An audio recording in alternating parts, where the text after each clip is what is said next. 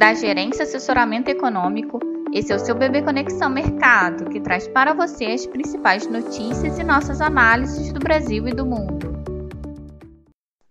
Bom dia, 10 de agosto, quarta-feira. Meu nome é Renata Medeiros e eu vou apresentar um panorama dos principais mercados. Nos Estados Unidos, o maior destaque na agenda é para a divulgação do Índice de Inflação Consumidor CPI, que deve sinalizar a elevação do núcleo, componente que exclui alimentos e energia, no anualizado. Na Alemanha, o resultado final da inflação consumidor de julho variou 0,9% no mensal e 7,5% no anualizado, em linha com o esperado e as prévias do índice.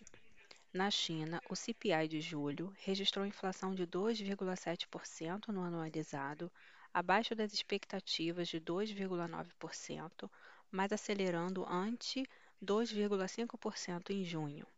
Já a inflação ao produtor, referente ao mesmo mês, indicou desaceleração de 6,1% para 4,2%, ficando abaixo das estimativas de 4,9%.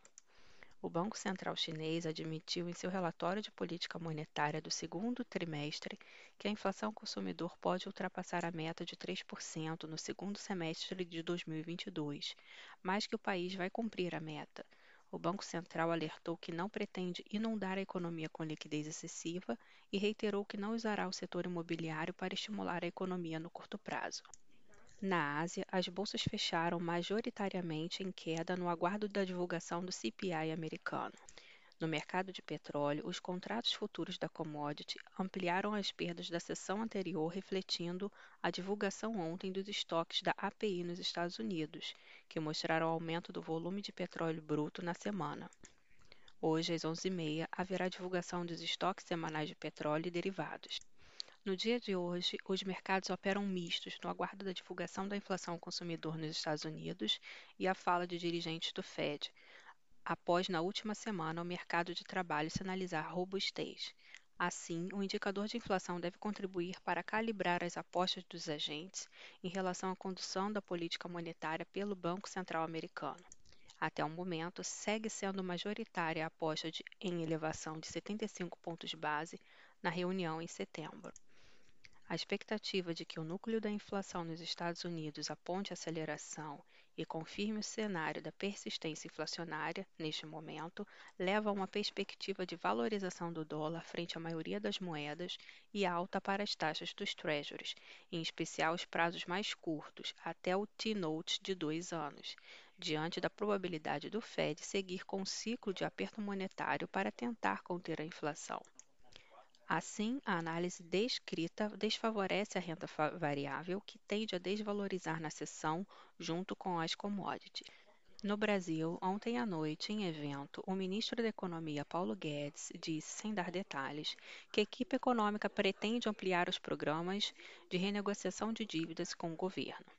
Para o ministro, o comércio, os serviços e o setor de eventos devem ter as mesmas possibilidades para regularizar os débitos que outros segmentos afetados pela pandemia de Covid-19 tiveram nos últimos anos.